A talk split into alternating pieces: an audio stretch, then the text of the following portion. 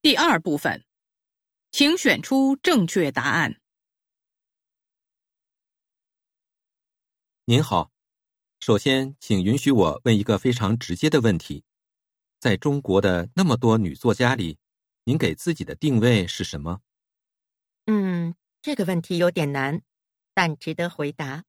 毕竟，作为一个写东西的人，首先应该对自己有深入的了解。我想，在中国，我不是一个特别重要的作家，但还算是不容忽视的存在吧。您过谦了，您的很多作品涉及的是迄今为止没人敢写的领域，提出的观点也很新颖，尤其受年轻人的欢迎。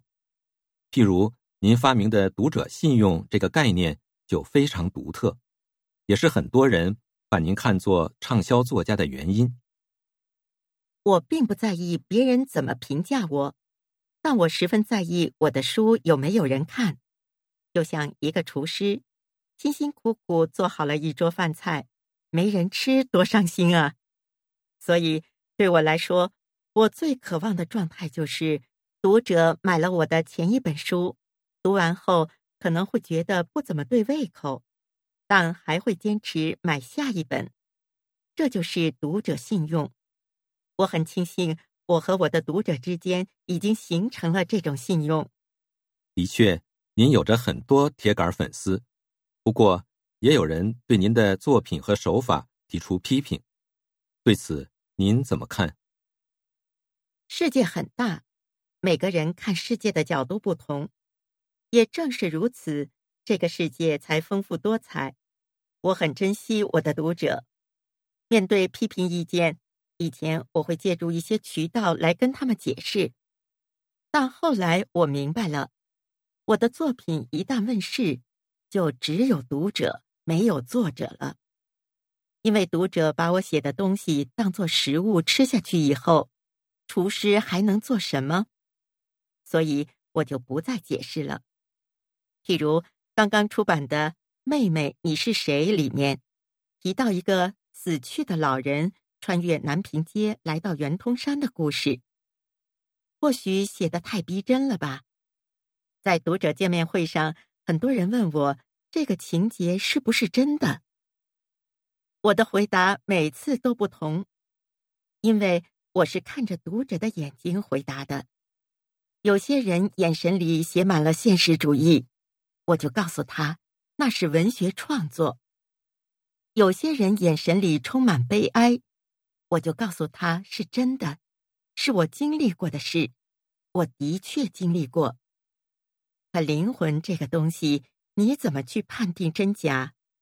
于是有人就说我讲话矛盾，甚至还有人说我摆出糊弄读者的姿态。哼，你说我有必要解释吗？这个我很理解。那么最后，我想问您：您的作品出版以后，您会重新读一遍吗？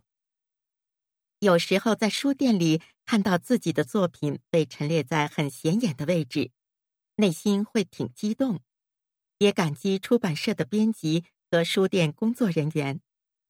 但大部分时候，我不会去读自己过去的作品。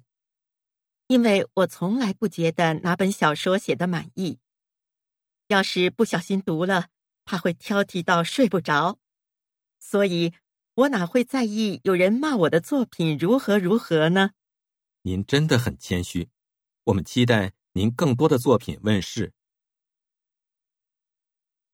六，女的怎么给自己定位？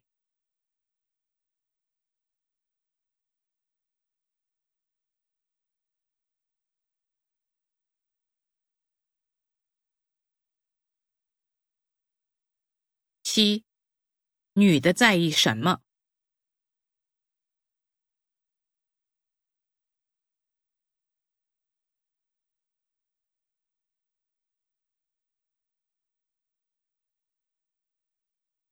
八，女的如何面对批评意见？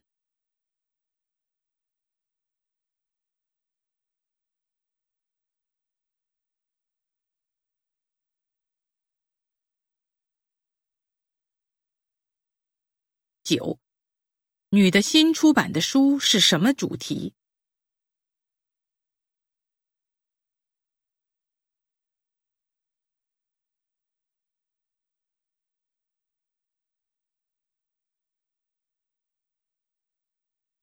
十，关于这段对话，下列哪项正确？